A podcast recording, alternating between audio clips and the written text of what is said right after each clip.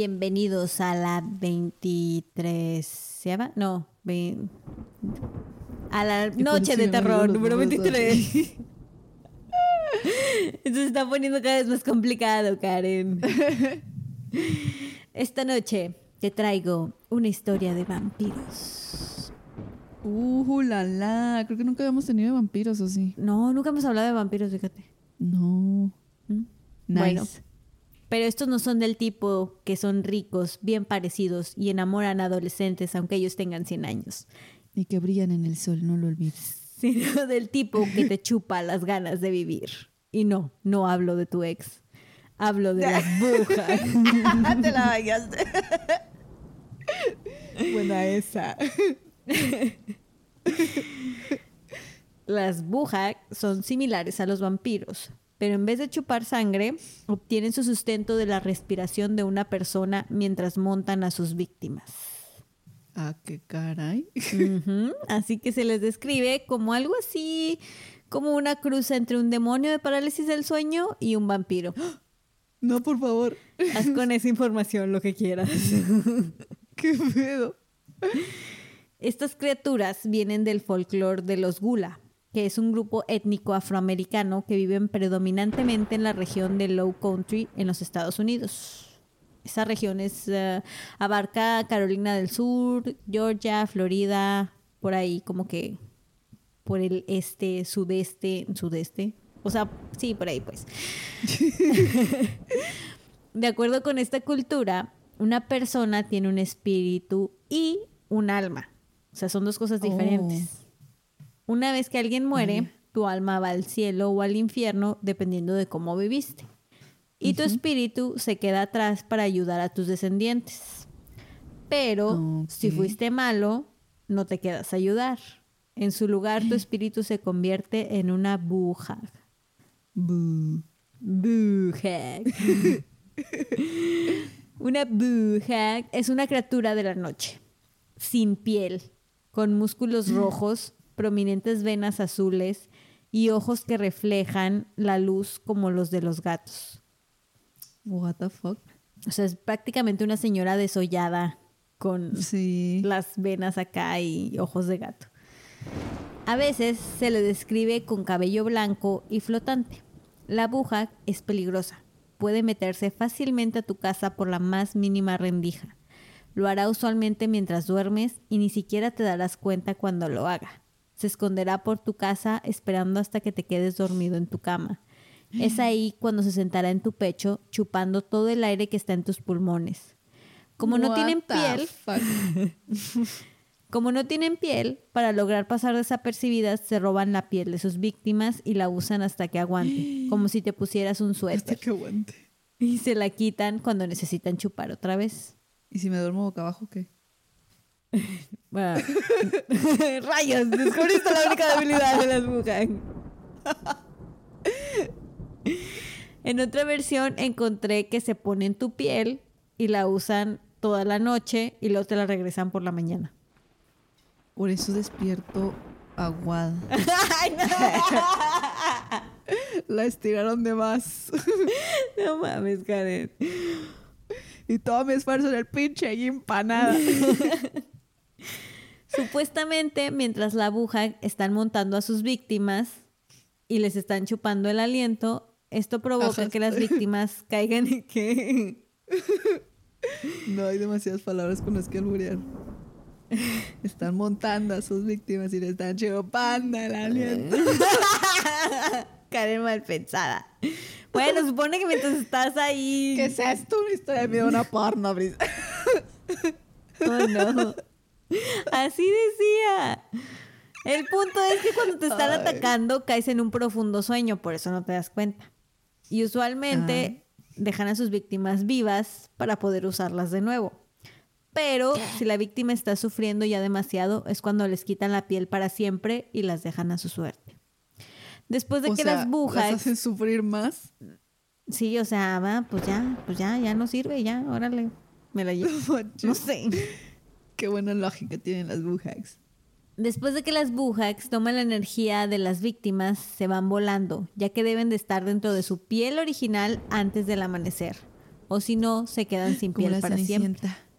Sí, cuando las hacen y dejan ahí atrás un pedazo de piel de un pie. Y, lo- ¡ah! Que sería la zapatilla. Y el príncipe ¿Acaso va este es tu probando. brazo? este es tu pellejo. Cuando la víctima despierta después del ataque de una aguja, se puede sentir sin aliento. Pero lo usual es que te despiertes cansado. O sea, lo usual para mí. Otro lunes cualquiera, ¿no? Básicamente, estos son las bujas. Pero encontré que hay otras versiones. Bueno, hay como que versiones extendidas de lo que pueden hacer las bujas. Hay otras historias donde dice que te chupa la sangre y aparte te pueden robar la voz o te pueden causar pesadillas. Pero que el más común de sus trucos era montar a su víctima dormida como si fuera un caballo por horas, pedo! cansándolo hasta el punto de morir del agotamiento. Ok. sí. Y en Carolina del Sur se usa el término hack ridden, o sea, como que montado por la hack, para describir una mala noche por pesadillas o alucinaciones de ser montado por la noche, lo cual no sabía que era algo común, una alucinación de ese tipo. What the fuck. Incómodo. Se está tornando muy intenso.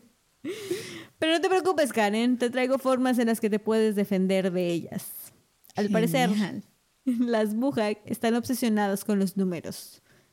Si pones una escoba o un cepillo o un colador de la cocina en tu cama, bueno, no en tu cama, pero cerca de tu cama, no podrán resistirse en ponerse a contar cada una de las cerdas de ese cepillo o de esa escoba No manches. o contar los agujeritos que hay dentro del colador. ¿Qué pedo? Por más apetitoso que te veas ahí roncando con tu aliento apestoso, ellos se van a poner a hacer eso en vez de chuparte el aliento. Y montarte como loca.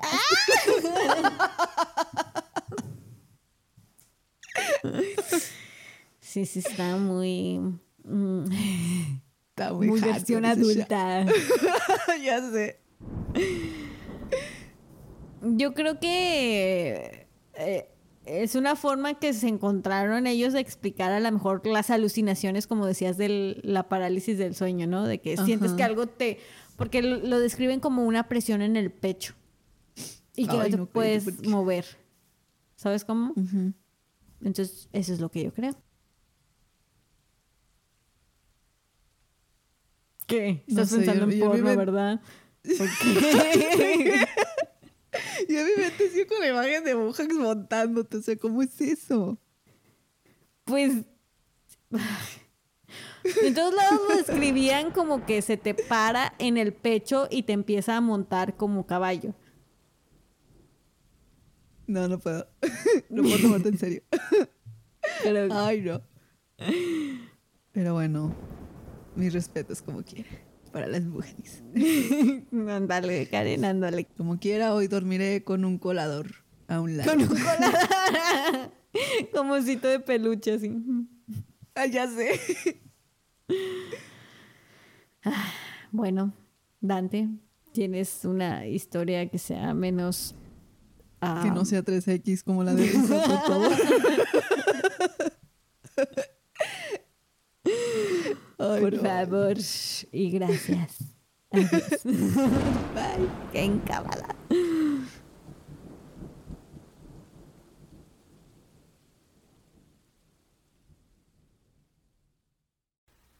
Buenas noches, ladies.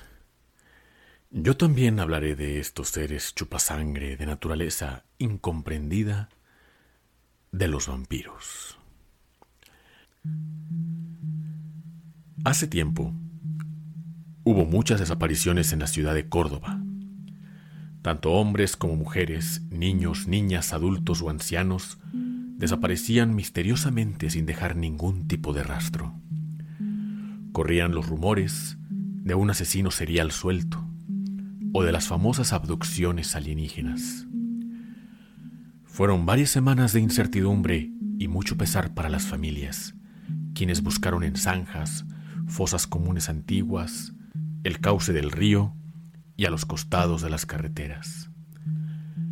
La ciudad no es muy grande, así que era fácil identificar a las familias afectadas por estas desapariciones. Fue hasta que un día, de manera casi milagrosa, todos los desaparecidos llegaron a casa. Todos aparecieron en las puertas de sus hogares, tocando, timbrando o llamando a alguien que les dejara entrar. Ancianos con andadores, adolescentes, adultos y niños pequeños que apenas ya habían aprendido a caminar. Todos volvieron sanos y salvos.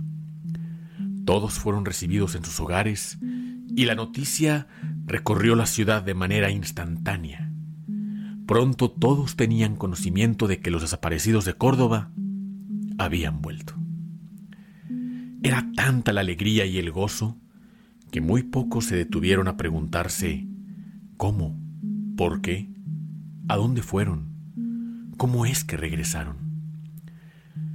Y es que las familias estaban tan agradecidas por tener a sus seres queridos de vuelta que muy poco importaba dónde habían estado y quienes llegaron a formular una pregunta no obtuvieron respuesta, pues nadie tenía recuerdos de aquellos días. Durante varias semanas, la paz reinó en la ciudad. Ese sentimiento de agradecimiento era palpable, como si todos estuvieran gozando cada segundo de vida, siendo amables los unos con los otros y atendiendo a las iglesias a dar gracias a Dios. Muy pocos lo notaron, pero estas personas, los héroes conocidos como los desaparecidos de Córdoba, sentían un malestar tras ir a misa. Fuera de la religión que fueran, asistir a un templo sagrado les hacía enfermar desde dolores de cabeza hasta mareos y vómitos. De nuevo, casi nadie notó este comportamiento, así como tampoco notaron la palidez en sus tonos de piel, el insomnio que sufrían, lo callados que podían llegar a ser, o lo desapegados a sus viejos hobbies y actividades de recreación, y quienes llegaron a ver esos cambios, lo trataron como el estrés postraumático de la experiencia de la cual casualmente no tenían recuerdo alguno. Así pasaron las semanas, hasta que un hombre adinerado llegó a la ciudad. Este hombre estaba coludido en la política y las noticias de su llegada aparecieron en todos los diarios impresos, pues traía consigo inversión en modo de trabajo para todos. Abriría una cadena de tiendas de conveniencia una maquiladora que ya tenía tratos con el gobierno del estado y una empresa norteamericana e incluso un hospital con varias clínicas esparcidas por toda la ciudad. Fue tras la llegada de este hombre que el comportamiento de los desaparecidos comenzó a cambiar de manera notoria y radical. Los niños lloraban por las noches cuando tenían sus terrores nocturnos. Los adolescentes eran violentos y erráticos, groseros con todos a su alrededor. Los adultos dejaban de asistir a sus empleos justificándose por enfermedad y los ancianos no pegaban la pestaña en toda la noche. Los que podían salían de sus hogares a altas horas y deambulaban sin rumbo fijo por las calles desiertas de la ciudad. Los que se quedaban en casa se escondían en rincones oscuros, debajo de sus camas o dentro de sus armarios.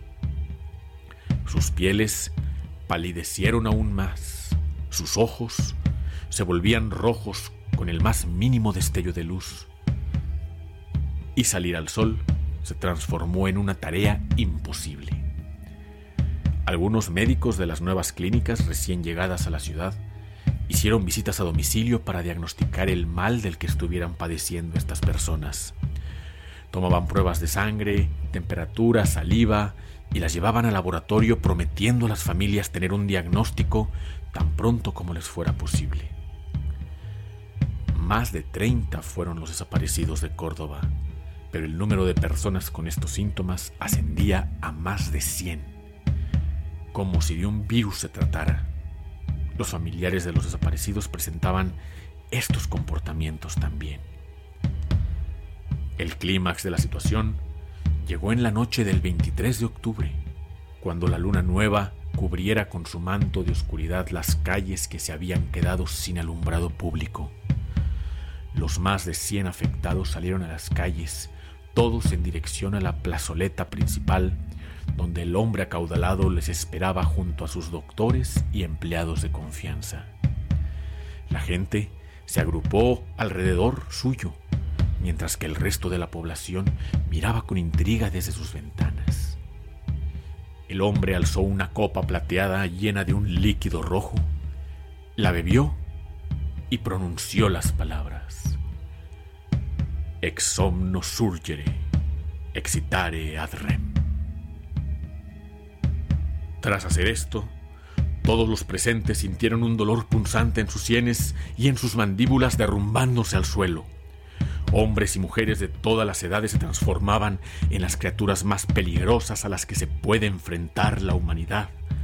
Los colmillos les crecieron y una sed de sangre y muerte les llamaba a cazar.